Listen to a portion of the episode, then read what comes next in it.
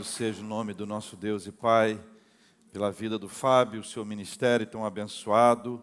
Fábio tem ministrado louvor e conduzido o time de adoração e adoradores na Igreja Presbiteriana Perdizes, em São Paulo, onde ele tem sido um dos plantadores daquela igreja, ao lado do reverendo Robson, de todo um time de irmãos e irmãs que tem feito um trabalho maravilhoso, gente. Como é bom como é bom e como é especial adorar ao Senhor junto com esses queridos e preciosos irmãos com quem nós podemos ah, interagir, intercambiar e buscar esse tipo de vínculo que é tão precioso para a nossa vida. Todos nós temos bons amigos e nós temos que andar com bons amigos. Amigos são sempre muito preciosos na nossa vida. Fábio tem sido um amigo com quem a gente pode aprender, com quem a gente pode andar com quem a gente pode ser abençoado. E é tão precioso isso. Não deixe de orar pela vida do Fábio, pelo seu ministério, pela sua família que é tão especial. A gente está pedindo a você que abra a sua Bíblia em Colossenses capítulo 2, versículos 6 e 7, dessa palavra de Deus para a nossa vida dentro da temática do desenvolvimento espiritual, onde nós vamos buscar a palavra de Deus para a nossa vida e a direção dele para o coração da gente diante daquilo que Deus tem para realizar e para ministrar ao coração da gente por meio da sua palavra. Colossenses capítulo 2, versículos 6 e 7, palavra de Deus para o coração de todos nós hoje. Leia comigo a Bíblia. Diz assim: Ora, como recebestes Cristo Jesus, o Senhor, assim. Então eu repeti o texto. Algo me diz que algumas pessoas não abriram ainda. Algo me diz. Colossenses capítulo 2, versículos 6 e 7 tablet, smartphone, Bíblia impressa, capítulo 2, versículos 6 e 7. Ora, como recebestes Cristo Jesus, o Senhor? Assim andai nele. Depois, nele, radicados e edificados e confirmados na fé, tal como fostes instruídos, crescendo em ações de graças. Amém. Leitura desse primeira parte do versículo vai estar na nossa tela, de novo, quero que você leia comigo. Ora, como recebestes Cristo Jesus o Senhor. Pode ler comigo? Ora, como recebestes Cristo Jesus o Senhor. Quem recebe a Cristo, recebe porque houve uma doação. Quem recebe a Cristo, recebe porque houve uma doação. Não se recebe a Cristo sem que tenha havido uma iniciativa divina. A ação é de Deus e a reação é humana. Não há mérito do ser humano, mas há mérito em Cristo.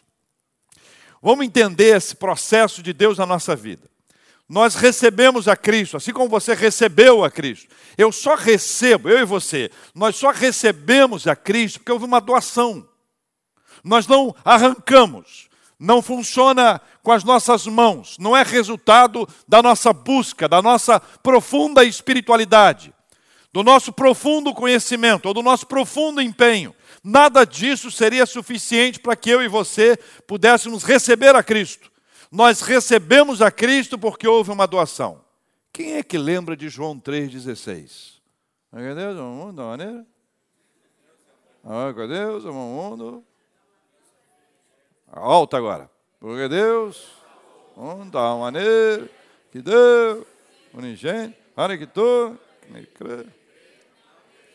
Mas, todo o processo da nossa evangelização, de nós termos tido um, tido um encontro com Jesus, todo esse processo, ele nasce na doação, ou seja, é uma iniciativa divina. Deus resolveu se doar e se doou doando o seu próprio filho, filho unigênito, conforme o Evangelho de João, capítulo 3, versículo 16. Não há mérito nosso, não há mérito nosso. Isso não é muito bom dizer hoje em dia. Hoje em dia é bom dizer que você é maravilhoso, que você é uma pessoa extraordinária, que você vai para o céu direto, que você fez muita coisa boa, nunca matou ninguém, que as pessoas saibam, nunca roubou ninguém, nunca fez nada de errado. A gente diz isso, nunca fiz nada de errado. Meu Deus, que memória! Que memória é essa?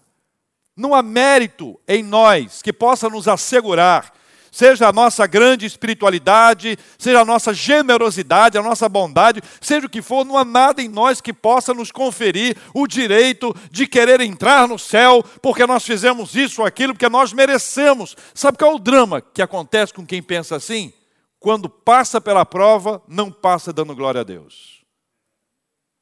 Passa pela prova dizendo, porque eu, logo eu. Sei de tantas pessoas que mereciam passar por isso. Fulano, só na minha família. Pega aquela encheu dos parentes. Aquela tia, minha prima, meu primo, cunhado. Não há mérito do ser humano. Aliás, Paulo escrevendo aos Efésios diz que nós somos encontrados por Deus mortos. Mortos em nossos delitos e pecados. Então o que acontece? Nós somos encontrados mortos, aí nós somos vivificados. O Senhor nos desperta, o Senhor nos dá a vida. Aonde? Que nós, enquanto mortos em nossos delitos e pecados, poderíamos tomar uma decisão, uma iniciativa, decidir o que eu vou fazer, receber a ferro e fogo, saquear. Não acontece assim. Isso só é capaz de acontecer na nossa vida porque houve uma doação, uma iniciativa divina, tá? divina. O mérito é do Senhor, a obra não é nossa, a obra é dele. Louvado seja o nome do Senhor. Nós somos encontrados assim pela graça de Deus. E os recebidos por Cristo recebem. Os recebidos por Cristo recebem os aceitos por Cristo o aceitam. E o momento em que nós recebemos Cristo na nossa vida não é o, o marco, não é o ponto de chegada, é o ponto de partida. Aí é que está começando a história. Aí é que as coisas vão ficar boas para o nosso lado, porque nós recebemos em Cristo, nós recebemos Cristo, isso implica em algumas mudanças que vão acontecer na nossa vida. E essas mudanças não são mudanças de fora para dentro não é fruto de uma coerção social, não é uma ditadura religiosa, não é uma imposição, uma vigilância alheia. Nós somos mudados por Cristo, isso é uma mudança interna. Nós somos mudados de dentro para fora. Por isso se dá num processo, numa caminhada, numa trilha, onde nós somos tratados pelo Senhor e a nossa mente vai sendo mudada. Acontece uma virada na nossa mente, que a Bíblia chama de metanoia uma mudança de mente, uma mudança de mentalidade. Tudo para a gente ficar diferente a partir disso. Receber a Cristo implica nessa mudança preciosa que Deus faz em nós. Receber a Cristo não é o ponto final, acabou, chegou, cruzei os braços. Não. Receber a Cristo é o ponto inicial. É agora que vai começar a história. Os melhores anos da sua vida acontecem a partir do momento que você recebe a Cristo e que você entrega a sua vida a Ele, e a partir de agora, Jesus é o seu Senhor e Salvador. Amém, irmãos? Eu me lembro da minha história. Eu era garoto, eu tinha 14 anos, não tinha feito mal a ninguém. É essa história que a gente conta. Deus conhece o coração da gente, o coração humano, o coração, cuidado com o coração humano, que ele é traíra. O coração humano fura olho. O coração humano não é bonzinho. Não entra nessa de fazer o que dá no coração. Não segue o seu coração. Ele é terrivelmente corrupto. Saúde. O texto continua, leia comigo aqui na tela. Assim, tendo recebido a Cristo, como recebeste a Cristo, Je Jesus, o Senhor, o que, que faz mais agora? Assim? Assim? Obrigado, viu, gente, da produção. Só tem isso na tela? Andai nele? Ah, bom. Poxa. Nossa, tá ótimo. Ficou bonita a beça? Ficou, ficou bacana.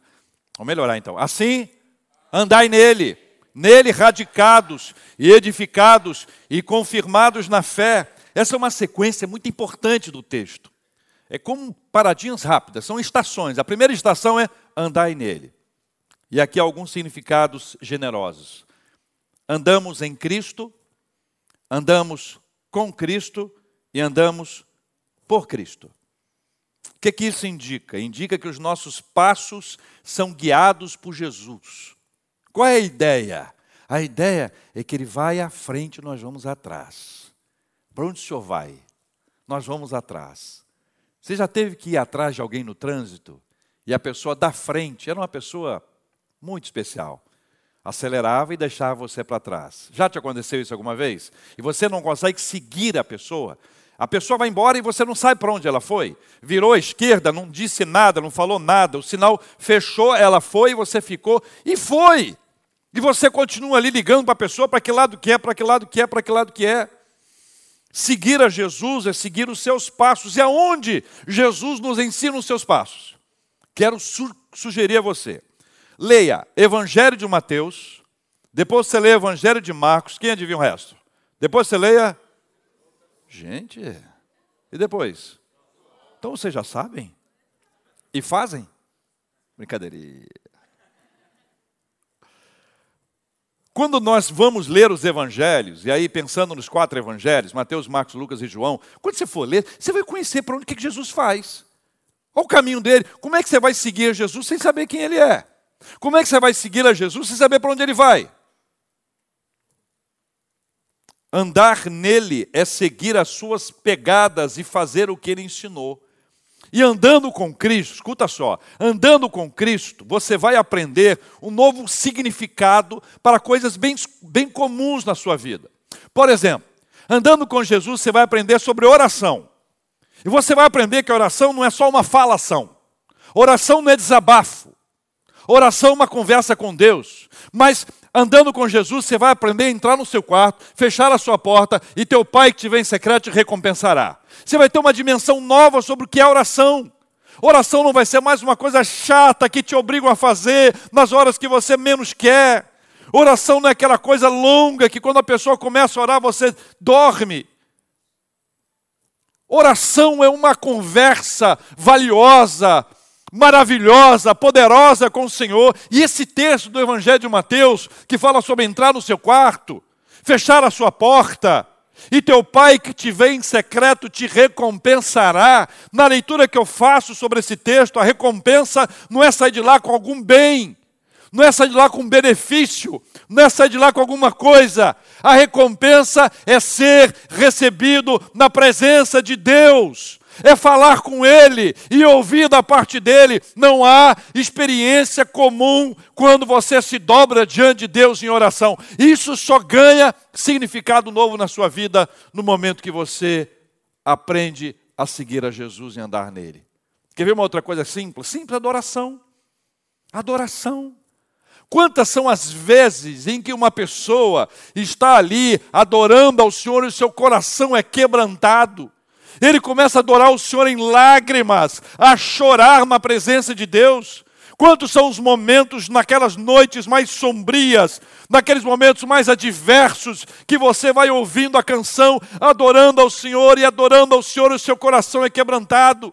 Mas quantas são as vezes em que seu coração é quebrantado por causa do seu pecado, pelos seus próprios erros, envergonhado diante da graça do Senhor, ou constrangido pelo amor de Deus, é abraçado pelo Senhor, é acolhido por Ele e passa a adorar ao Senhor. Quantas são as vezes que um crente sozinho dentro de casa começa a pular e o pessoal acha que ele é doido? Seu vizinho está na janela te olhando, você, ih, pai, endoideceu. Agora é maluco. Quantas vezes você se solta na presença de Deus? Como um presbiteriano que não dança nada, só que chego até aqui. Andando, seguindo, após Jesus, você vai receber um poder. Um poder. Poder de perdoar. O poder de perdoar. É assim. Pegada de Jesus, andar nele, é aprender com ele, é ver o que ele viu, ouvir a sua voz, caminhar segundo a sua orientação, vai receber da parte de Deus o poder para perdoar. Sabe por quê? Porque se depender da gente para perdoar, a gente é capaz de guardar umas magoazinhas de 1519 no coração. Não você, que você é elite. Elite espiritual. Mas tem gente que guarda. Tem gente que guarda, magoazinha, magoazinha. Aí vira uma raizinha de amargura, vai se aprofundando, vai se aprofundando, a pessoa perde a alegria, ela perde a vida, ela perde o sorriso, ela perde a paz porque não consegue perdoar. E se você tiver dificuldades para perdoar, ande após Jesus e vamos aprender com Ele, porque nós nascemos para perdoar e não para ficar com magoazinha, raiz de amargura no coração. Amém, irmãos? Essa é mais difícil, pastor. Essa é mais difícil. O andar é um símbolo das nossas escolhas. Bem-aventurado o homem que não anda segundo o conselho dos ímpios, não se detém no caminho dos pecadores, nem se assenta na roda dos escarnecedores. Salmo 1, versículo 1. Assim, andai nele, nele radicados, edificados e confirmados na fé. A segunda palavra é a palavra enraizados, ou radicados, é a mesma coisa. Seja radicado ou enraizado é a mesma coisa. A, a, figura da palavra radical, que para a gente assusta hoje, né? Você fala assim, isso é um crente radical. O que é um crente radical? Raiz. E hoje em dia, qual é o antônimo de raiz? O que, que a Nutella tem com isso, gente? Nutella não fez nada para merecer esse elogio todo. Né? Mas você imagina, então, o que, que é? Você passa Nutella no pão, raiz passa o quê? Nada come seco. Comigo é assim. Enraizados em Cristo, a palavra original nos fala de firmemente enraizados. Quando você pensa em firmemente enraizado, sabe qual é a diferença aqui? É que não é superficial, não é frufru, não é superficial, não é raiz. Não é uma coisa que fica só na superfície. Qual o seu, seu relacionamento com, com Cristo? Está aqui na superfície? Não, é profundo aprofundado, desenvolvido, amadurecido. É isso que acontece na nossa vida quando você pensa numa árvore. A raiz de uma árvore vai buscar água, nutriente, para que a árvore, para que a planta, para que qualquer coisa tenha vida. Quanto à vida espiritual, só há vida espiritual se houver enraizamento, porque do contrário é superficial. Sabe o que acontece quando é superficial e vem um vento? Já não está mais entre nós. Quando vem um vendaval da vida, não aguenta, sabe por quê? Porque não tem enraizamento. Só suportamos os vendavais da vida. Só, só eh, enfrentamos as dificuldades e as lutas do nosso dia a dia se estivermos enraizados, profundamente enraizados na presença do Senhor. Se não estivermos radicados, enraizados, nós não vamos superar as aflições da vida. Jesus disse: No mundo tereis aflições. Eu expliquei aqui isso um dia, vou explicar aqui outra vez. Essa palavra aflições, em seu original, significa. O que é isso aqui? Espremido. No mundo você vai ser espremido. Essa é a ideia. É tão duro, é tão sofrido, é tão humilhante, é um horror, é um desespero para a nossa vida. Nós só conseguimos suportar porque estamos enraizados. E nessa, nesse processo de enraizamento, nós somos nutridos, nós somos supridos, nós somos fortalecidos, nós somos encorajados, nós somos animados e vamos em frente em nome de Jesus. Primeiro, andai nele, depois nele radicados, depois edificados. Edificados no texto significa construídos sobre alguma coisa. Construídos sobre alguma coisa. Se você já foi a Israel, se não foi, nós vamos juntos. Tem várias cidades construídas sobre cidades. Essa é a ideia. Você tem uma cidade aqui, aqui era a cidade tal, depois a cidade tal, depois a cidade tal. Jericó, por exemplo. Nós fomos lá. Jericó. Pegamos 53 graus, clima bom, agradável, aprazível. Levaram a gente para conhecer a, a, singular, a árvore de Zaqueu. Não é possível que só tenha sobrado a árvore que Zaqueu subiu, mas foi o peixe que nos venderam. Nós olhamos, é. Pelo sim, pelo não, fazer a foto, né? Faz a foto, guarda, registra, mas não põe o coração naquilo, né? Mas o que eu quero dizer para vocês é que se você for visitar Jericó, Jericó está lá. Jericó está lá. É uma área tensa, né, agitada, carro para tudo quanto é lado, não tem muita organização é, de trânsito, é desafiador. Até para os cariocas é assustador.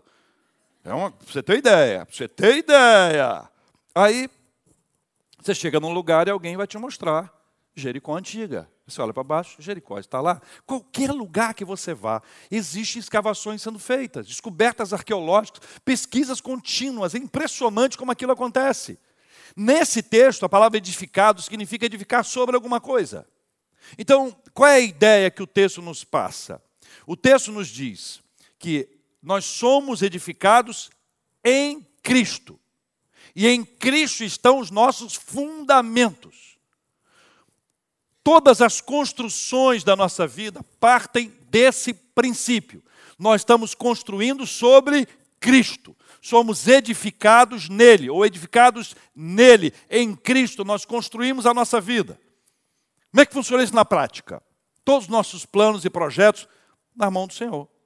Jesus está aqui, tudo na sua mão. Eu quero isso, quero aquilo, pensei isso, planejei aquilo, planejei aquilo outro. Mas eu aprendi que o coração do homem pode fazer planos, mas a resposta certa vem dos lábios de quem?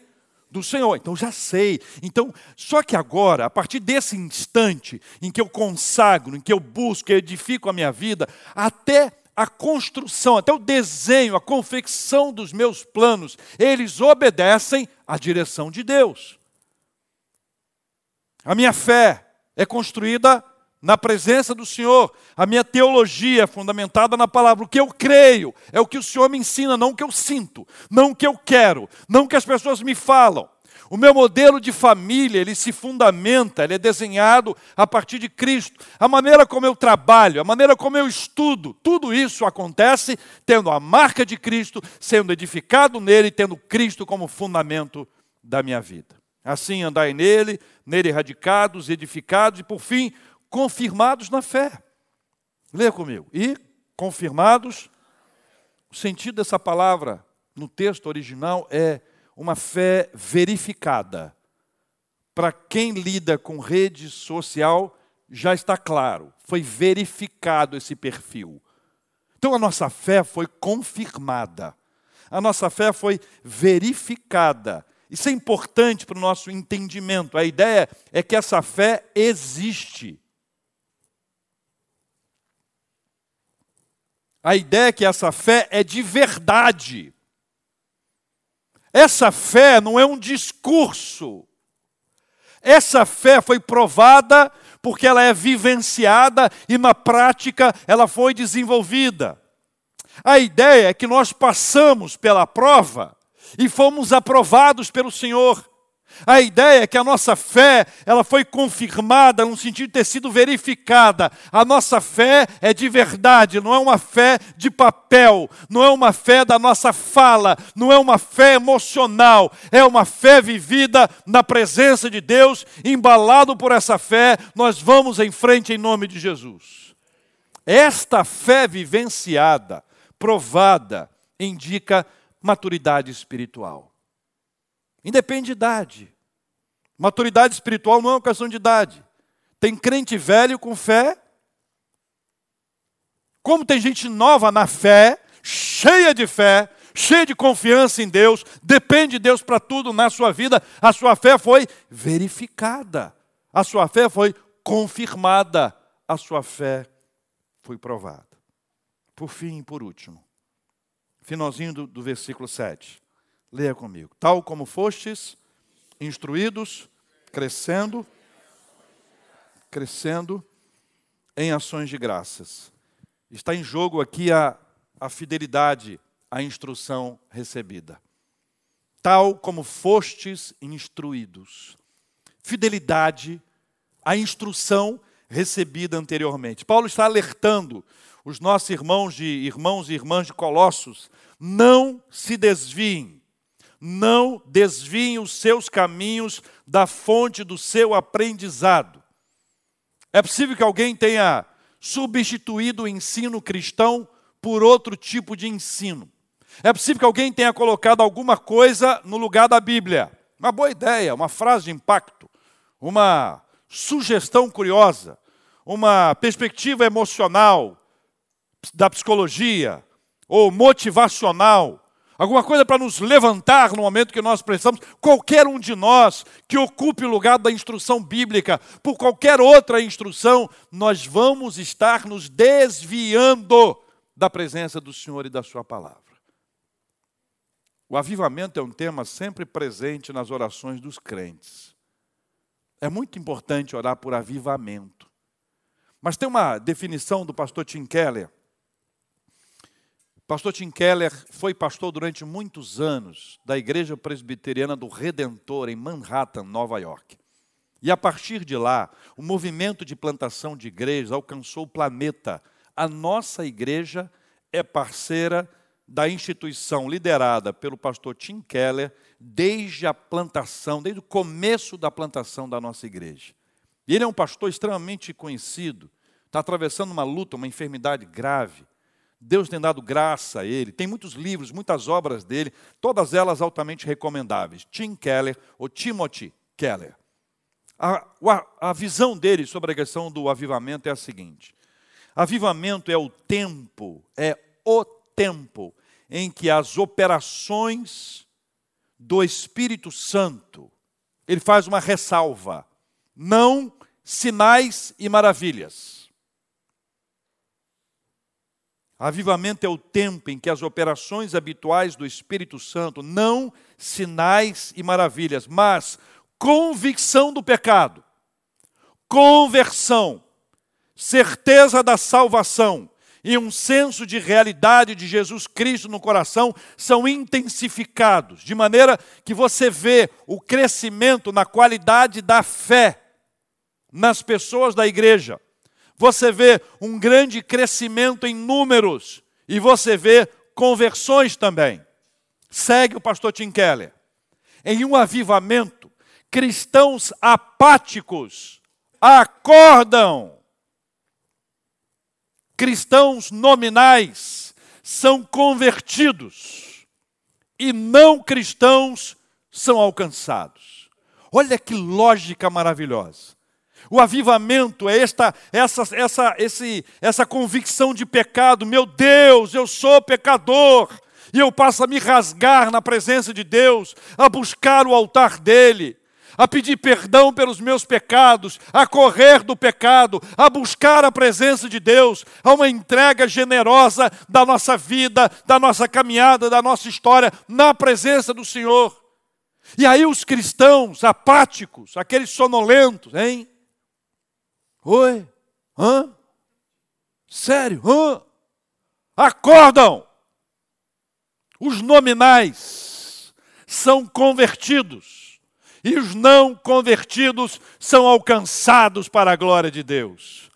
Meus irmãos e irmãs, acho que nós estamos precisando de um avivamento. O que você acha? Pensando nos outros. Você acha que os outros estão precisando de avivamento? Então, né? Tem gente muito ruim, não não? Hum? Pensando em nós, mais ou menos. Meu Deus do céu.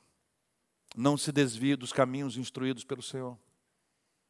Não se desvie. Tem muita coisa nova. Cada hora aparece uma coisa nova. Novidade não, não para, não cessa. Cada hora aparece um negócio doido. Cada hora aparece um negócio sem sentido, sem nexo. Cada hora aparece. Recentemente na rádio eu fiz uma lista de coisas novas que apareceram nos últimos tempos. Eu fui me lembrando das coisas. Tinha uma que o pessoal ria, a bênção do sorriso, do riso. Contagiar. Todo mundo ficava rindo o tempo inteiro. Assustador. Teve outra, fez sucesso. O pastor orava, o pessoal emagrecia. Olha bem. Isso me lembrou uma história. onde eu falei sobre um tal sabonete que estava sendo ungido e era vendido para pessoas que estavam sem namorado, namorada, viúvos, viúvo então era mais caro. Aí a pessoa comprava o sabonete, ao tomar banho, né? Tá, e saia dali, aparecia a pessoa. Olha só. Eu contei isso criticando. Terminou a minha palestra, fui cercado por algumas pessoas. Reverendo, absurdo isso. É muito ruim. incrível isso. Onde é que é isso mesmo? Seu, seu sem vergonha, você sai daqui, que eu não vou te contar nada disso aqui, não. Emagrecimento, já pensou? Pastor, onde é que é essa igreja do emagrecimento? Eu quero ir nessa igreja do emagrecimento. Daqui a pouco vai ficar tan, é, é, tanquinho, zero. Gente, isso não é evangelho. Isso não é a palavra do Senhor, com muito respeito que eu tenho por todos que pensam diferente. Mas o que acontece é que a gente corre o risco de não, correr na caminhada, a gente se desviar, a gente ir para outro lugar, largar a Bíblia. Largar a Bíblia. Crescer em ações de graças, ou crescendo em ações de graças, significa, no texto, que há motivo de sobra, mais do que suficientes, transbordantes, para rendermos graças a Deus. Tem muitos motivos para nós agradecermos a Deus. Quero dar para vocês pelo menos três motivos. Agradeça pelo que você já recebeu. Obrigado, Senhor. Já recebi. Já recebi. Se for comer um sanduíche, agradeça a Deus. Vai comer uma pizza, agradeça a Deus. Comer duas pizzas ou dois sanduíches, agradeça duas vezes a Deus. Agradeça a Deus pelo alimento todo dia, mas não só de hoje, não. Agradeça que nunca te faltou. E se te faltou, agradeça com mais alegria, porque agora não falta mais. Agradeça pelo que já recebeu. Agradeça pelo que ainda não recebeu. Opa, essa é esperança. Essa é esperança, é o que a Bíblia ensina. Súplicas, orações, com ações de graça. Então você já ora e já agradece antes de receber. Você não precisa receber para agradecer, porque já, o que você já recebeu, você já está agradecido. E agora que você não recebeu ainda, agradeça. Três, agradeça por receber a paz quando você não recebeu aquilo que você queria receber. Ninguém sai de mãos abanando da presença de Deus. Ainda que você não receba a bênção que você procura, você vai receber a paz do Senhor que excede a todo entendimento. Terminar dizendo para você quatro motivos especiais para agradecer hoje.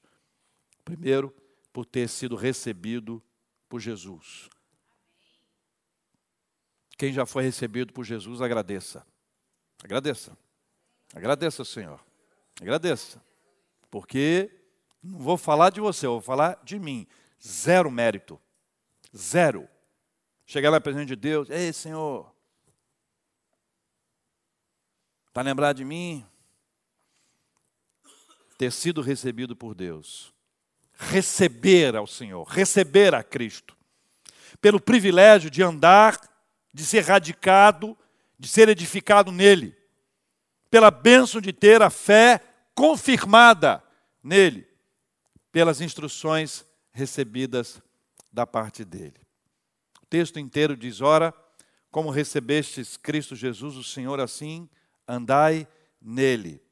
Nele, radicados e edificados e confirmados na fé, tal como fostes instruídos, crescendo em ações de graças. Eu quero convidar você a gente orar, conversar com Deus sobre o que nós conversamos hoje aqui. Primeiro, quero te lembrar que ao ser recebido por Cristo, o mérito é dele e não seu. Agradeça. Agradeça. Se você já recebeu a Cristo, você foi recebido. Se você já recebeu a Cristo, agradeça ao Senhor. E se você ainda não recebeu a Cristo, essa é uma ótima oportunidade, que a gente vai te abraçar com muita alegria, vai te acolher com muito respeito, para que você hoje tenha a sua vida entregue nas mãos do Senhor. Não está na sua mão mais, está nas mãos do Senhor. Sabe por quê? Porque você não vem a Jesus porque merece, mas porque Ele te ama.